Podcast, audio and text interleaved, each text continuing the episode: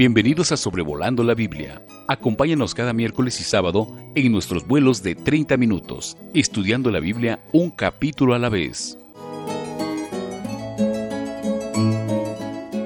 Sean todos muy bienvenidos a otro episodio de Sobrevolando la Biblia.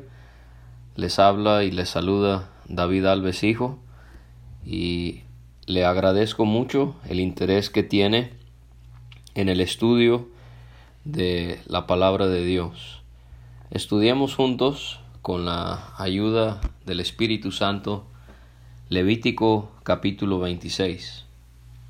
En este capítulo vamos a considerar cómo en los versículos 1 a 13 Dios dictamina las bendiciones que serían para Israel si obedecían su ley.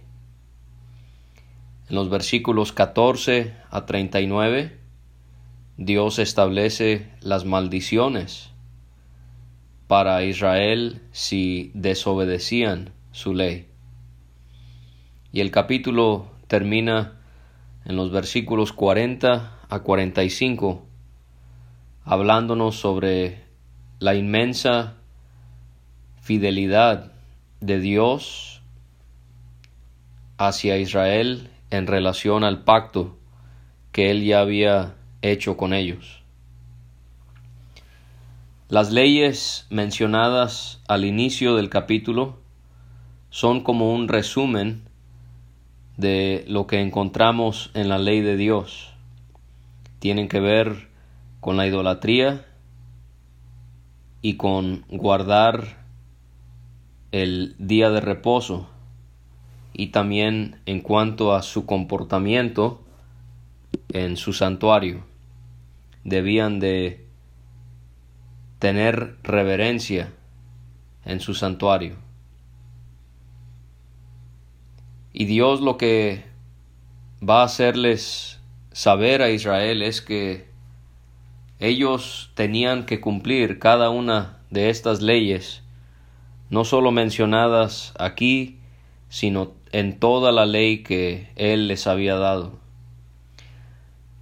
Debería de llamarnos la atención como la palabra ídolos en el versículo 1, en el hebreo, que fue el idioma en el que originalmente se escribió la Biblia, la palabra ídolos viene de la palabra nada. Nada. Quizás esto tenía en mente Pablo cuando él escribió en 1 Corintios 8, versículo 4, sabemos que un ídolo no es nada en el mundo y que no hay sino un solo Dios. Sabemos que un ídolo no es nada. Ahora vamos a considerar que el hecho de que tenemos bendiciones a la obediencia y maldiciones para la desobediencia, se parece mucho esto a los tratados que los reyes de la tierra hacían con sus súbditos al elaborar tratados en los que al final de ellos establecían las recompensas que había para el cumplimiento de las leyes y los castigos a las faltas cometidas. Y Dios está haciendo algo de esa misma naturaleza con Israel. De hecho, al final casi de algunos libros en el Antiguo Testamento Dios hace lo mismo que hace aquí en Levítico 26. Por ejemplo, en Éxodo 23, aunque es la mitad casi del libro, un poco más, eh, se va a repetir o se va a mencionar todo el hecho del, del tabernáculo, pero en, en Éxodo 23 Dios también hace lo mismo cuando Él les promete y les advierte. Usted también puede ver esto en Deuteronomio capítulo 28. Dios señala promesas y advertencias y también lo vemos en Josué capítulo 24 y versículo 20. Israel como nación representaba a Dios y Dios les dio la posibilidad al considerar las bendiciones que Él les va a prometer si cumplen sus ordenanzas y sus estatutos, Dios les dio la posibilidad de poder obedecerle y prosperar grandemente. Y estas bendiciones serían tantas, en número, en tamaño, en calidad, en todo tipo, que sería notorio a las demás naciones que fue a través de su poder y no de los israelitas que todo eso se consiguió. Y a lo que voy con eso es que un día usted y yo vamos a conocer en el cielo a la reina de Sabá, que ella viajó de lejos para visitar al rey Salomón. Y cuando ella vio su reino y vio lo que Dios había hecho a través de él, esa reina no pudo sino convertirse al verdadero Dios. Las bendiciones que Dios les da o les promete, podemos ver que hay cuatro tipos de estas bendiciones si obedecían. En primer lugar, les promete cosechas prósperas en los versículos 4, 5 y 10. Les dice que no harían falta las lluvias para que la tierra produjera en abundancia, y habría tanta abundancia que al trillar, o sea, al separar la paja de lo que estaban cosechando, al trillar llegaría la cosecha, y al cosechar llegaría el tiempo de la siembra. Tanta producción iba a haber si ellos obedecían a Dios. Iba a haber tanta abundancia que también Dios les dice que tendrían que terminar de comerse lo añejo para poder darle espacio a los alimentos nuevos que buscaban almacenar. Así que les promete cosechas prósperas.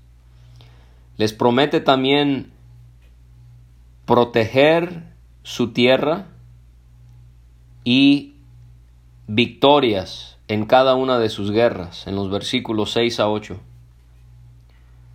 Les promete que les va a dar paz en su tierra para que ellos no conozcan lo que es el temor o el miedo.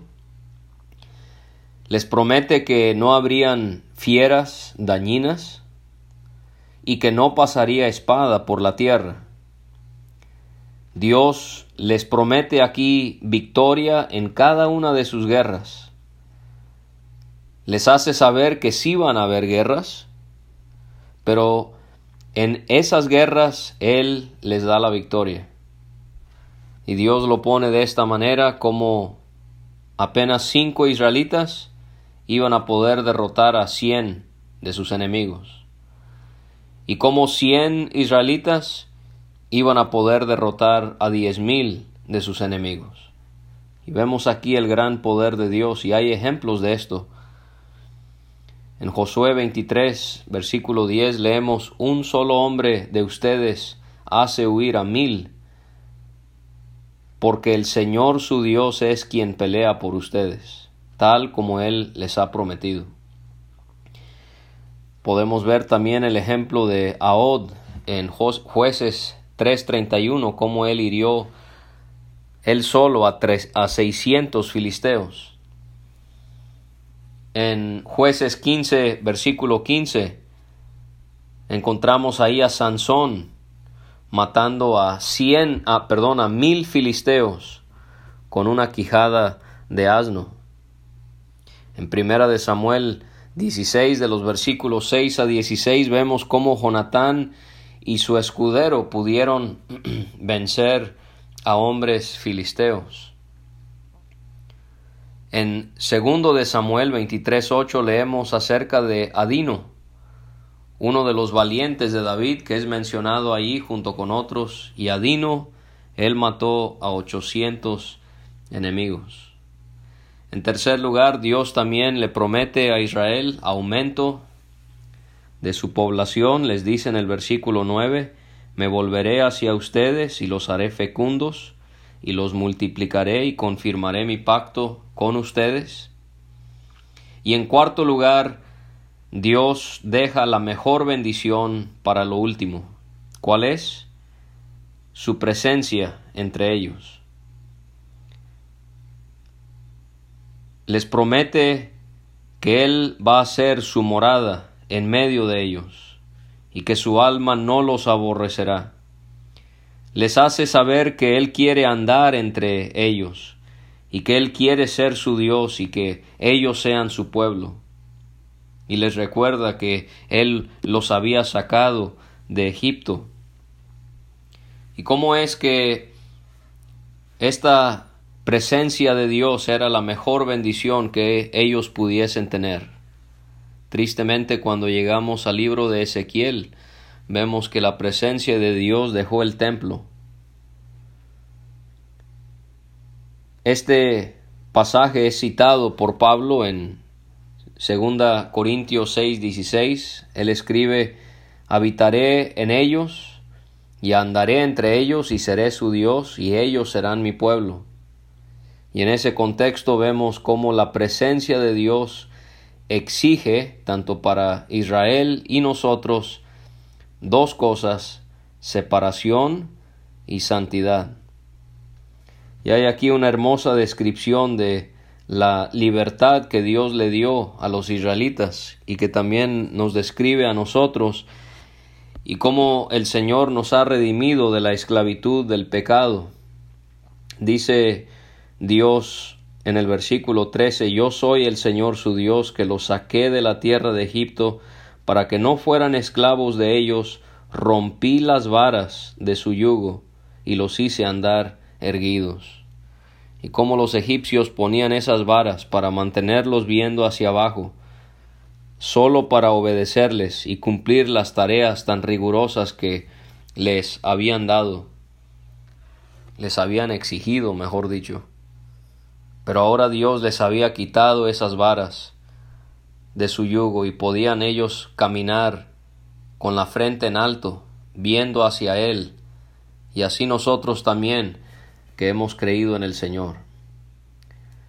Es interesante cómo cuando pasamos a ver los castigos que Dios les advierte tener que dar a su pueblo si desobedecen su ley, hay más espacio dedicado a los castigos que a las bendiciones. No es que Dios tenga más castigos que bendiciones, más bien es completamente al revés.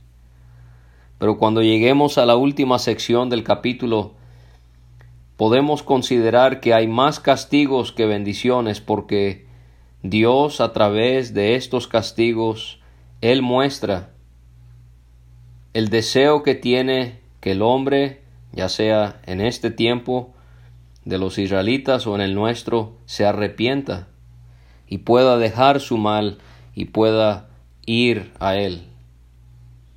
No es como con los babilonios, porque en el código de Amurabi habían 16 renglones de bendiciones, pero 280 renglones en cuanto a los castigos.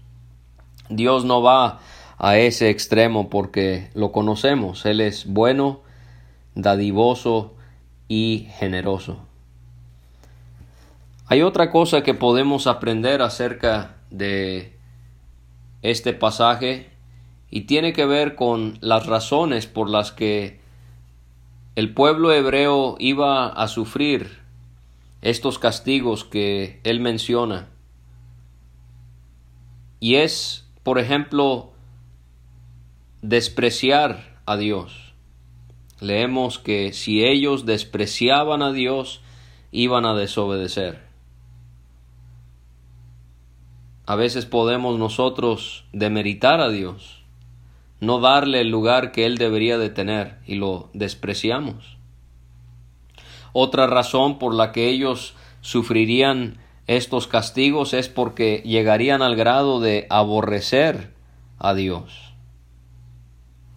¿Será posible que en mi corazón pueda haber un cierto tipo de aborrecimiento a Dios por cosas que han sucedido en mi vida y guardo rencor, guardo resentimiento. Esto me va a llevar al pecado como sucedió con Israel despreciar a Dios, aborrecer a Dios, otra característica de el pecado de Israel sería por desobedecer a Dios.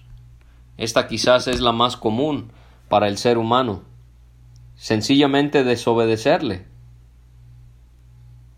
Y hay preceptos, hay leyes, hay mandatos que Dios no solo le ordenó a Israel, pero le ordena a usted y a mí en estos tiempos y cuán fácilmente se nos hace desobedecerlos. Otra razón sería por oponerse a Dios. Qué triste cuando alguien está luchando con Dios. Dios le dirige en un cierto camino a través de su palabra para así hacer algo o no hacer algo y nosotros nos oponemos a él. También encontramos la idea de que ellos iban a sufrir consecuencias a su pecado por no encomendarse a Dios. Encontramos aquí personas confiando en sí mismas y no en Él. Esto ocurrió con los israelitas sin ninguna duda, pero también ocurre con nosotros. Ahora en cuanto a las maldiciones que son mencionadas, encuentro que hay por lo menos nueve tipos de castigos que Dios le advierte a Israel que le tendrá que dar si no obedecen su ley. En el versículo 16 les advierte que les tendría que enviar enfermedad y que sufrirían robo de sus cosechas por parte de los enemigos. Número dos, les advierte que serían derrotados y dominados por sus enemigos. Esto lo vemos en los versículos 17, 25, 37 y 38. Dios les advierte que serían derrotados y dominados por sus enemigos. Qué contraste con la promesa hecha de que si ellos obedecían iban a ganar todas las guerras, aun si su ejército fuese de menor número que el ejército opositor. Número 3. Dice en el versículo 19, haré sus cielos como hierro y su tierra como bronce. Dios aquí está advirtiéndoles que va a escasear la lluvia y que se quedarán sin producción agrícola si ellos le desobedecen. De esta manera les va a tener que castigar con un cielo de hierro y con una tierra de bronce. No habrán lluvias, aquellas lluvias que habían sido prometidas, si le obedecían, aquí estamos viendo esas lluvias iban a cesar o a escasear, y ellos por lo tanto se quedarían sin su actividad agrícola que les ayudaría en su sustento. El cuarto tipo de castigo que Dios les advierte es sobre animales feroces y cómo ellos disminuirían su población. Soltaré entre ustedes las fieras del campo, que los privarán de sus hijos, destruirán su ganado y los reducirán en número de manera que sus caminos queden desiertos.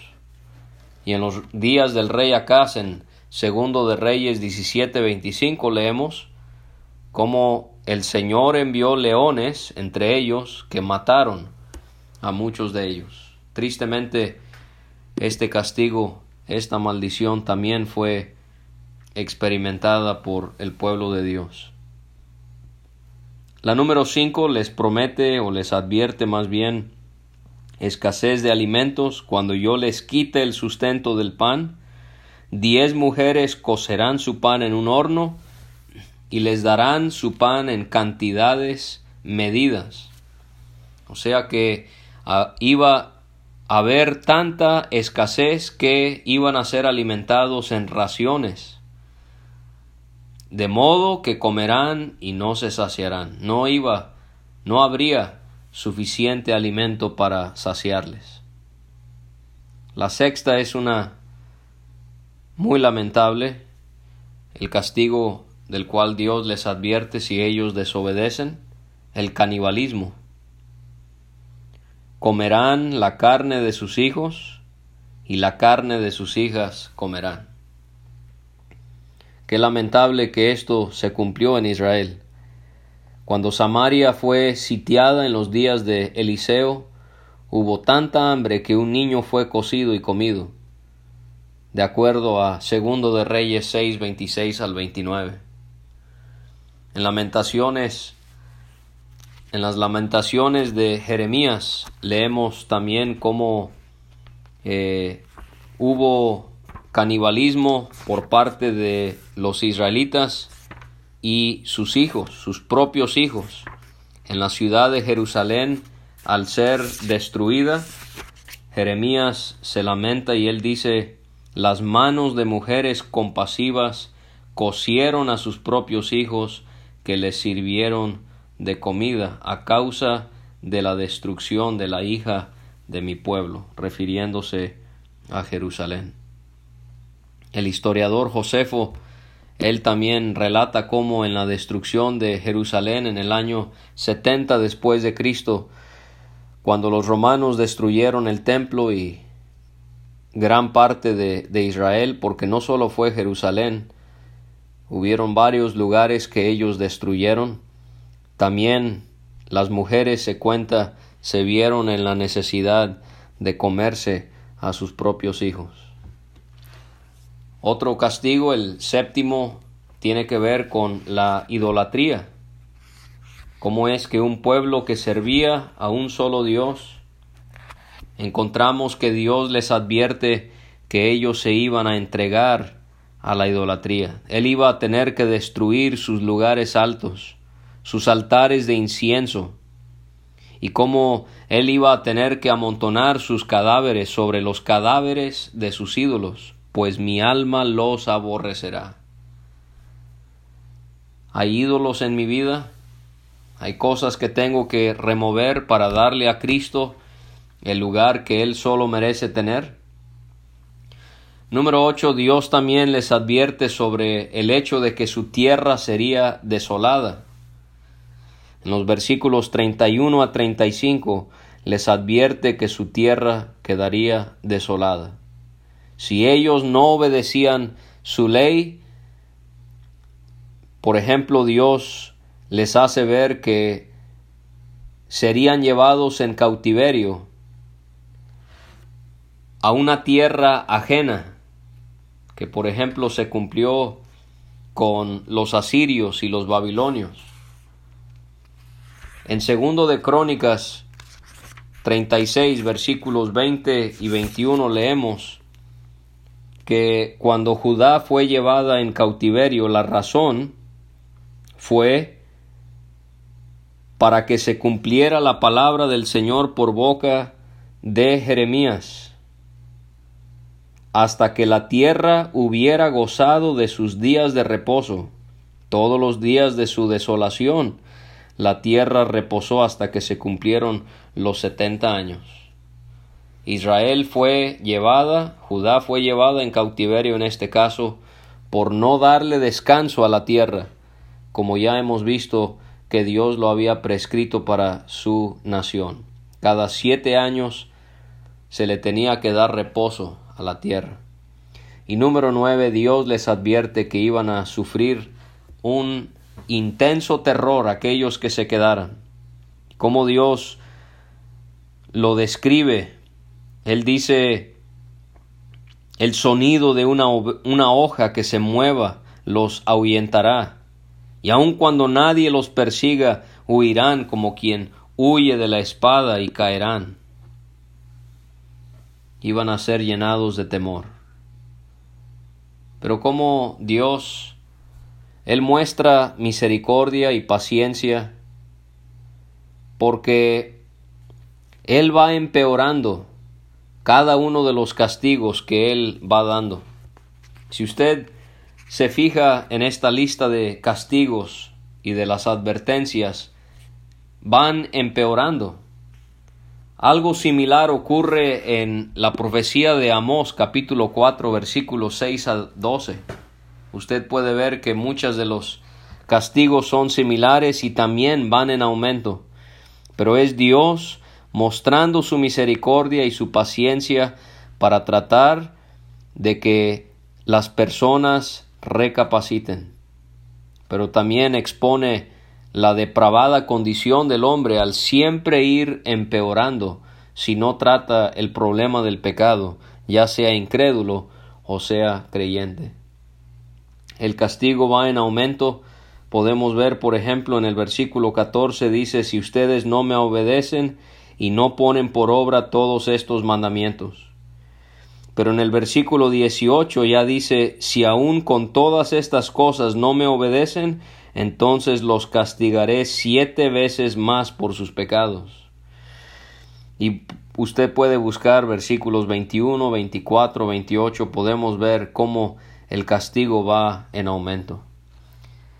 Cuando pensamos en estas maldiciones, en estos castigos, advertidos a Israel si ellos decidían desobedecer, podemos pensar en la bendita persona de nuestro Señor Jesús y cómo Él llevó la maldición de la ley para nuestra bendición. Pablo escribe a los Gálatas que querían sujetarse a la ley. Cristo nos redimió de la maldición de la ley, habiéndose hecho maldición por nosotros, porque escrito está, maldito todo el que cuelga de un madero y esto fue en cumplimiento de una ley en Deuteronomio de bajar un cuerpo que era colgado sobre un árbol para que no se profanara la tierra y pensar que esto se aplicó en relación a nuestro Señor llevando la maldición de la ley para que nosotros no la tuviésemos que llevar. En nuestro caso también, así como Dios hizo con Israel aquí en este capítulo, él nos advierte que habrá disciplina. En Hebreos 12, por ejemplo, Él habla de la disciplina para aquellos que somos sus hijos y le desobedecemos. Pero también hay bendición para aquellos que deciden cumplir la palabra de Dios. Por ejemplo, dice en Romanos capítulo 2, a los que por la perseverancia en hacer el bien buscan gloria, honra e inmortalidad, vida eterna. Pero gloria y honor y paz para todo el que hace lo bueno. ¿Y cómo es que Él nos está prometiendo bendición si nosotros decidimos obedecer? Entonces esta debería de ser una tremenda lección para nosotros. No desobedecer la palabra de Dios sino poder siempre obedecerla. Pero podemos concluir viendo cómo Dios les hace ver después de que Él les hace promesas de bendición y después de que les advierte sobre distintos castigos, les hace saber que si ellos confiesan su maldad y se arrepienten, Dios se acordaría del pacto que había hecho con ellos ¿Cómo es la constancia, la perseverancia, la fidelidad de Dios hacia su pueblo, incluyéndonos a nosotros en la actualidad? Porque Él dice acordarse de mi pacto con Jacob. Me acordaré también de mi pacto con Isaac y de mi pacto con Abraham. ¿Sí ve? No menciona primero a Abraham, después a Isaac, después a Jacob. Lo dice al revés. Ese es el Dios al que seguimos, hermanos. Él puede ir hasta donde tiene que ir en, el tiempo para ubicar dónde y cuándo Él hizo promesas para que Él las pueda cumplir. Él se remonta a Jacob, no se queda ahí, se remonta a Isaac, no se queda ahí, se remonta a Abraham. Ahora quiero que note que no solamente se acordaría del pacto hecho con los patriarcas, pero se acordaría, dice el versículo 42, me acordaré de la tierra y cuando hablábamos del cautiverio y cómo Dios les advierte que ellos tendrían que ser llevados a una nación ajena, dejando su tierra en desolación, esa sería la peor manera de castigar a Israel. ¿Por qué? Porque todas las bendiciones de Dios para Israel eran en relación a la tierra que Él les había dado. A Dios le interesa mucho que su pueblo habite en la tierra. Dios se va a acordar, dice él, de la tierra. ¿Y cómo es que ellos tendrían que pagar su iniquidad con esa con ese exilio? Pero Dios una y otra vez él les promete no abandonarles, sino cumplir su pacto con ellos aunque les advierte que va a tener que ser severo si ellos desobedecen, era absolutamente imposible que Dios rechazara o se olvidara de Israel. Y el Dios de Israel, que no le falló y no le fallará a esa bendita nación, es el mismo Dios al cual adoramos y servimos. Nosotros, y todo es por medio de nuestro Señor Jesucristo. Le agradezco muchísimo que haya tomado el tiempo para escuchar este estudio sobre la palabra de Dios. Gracias por escuchar este estudio. Escríbenos a sobrevolando la Biblia gmail.com. Visita nuestra página www.graciamasgracia.com. Hasta la próxima.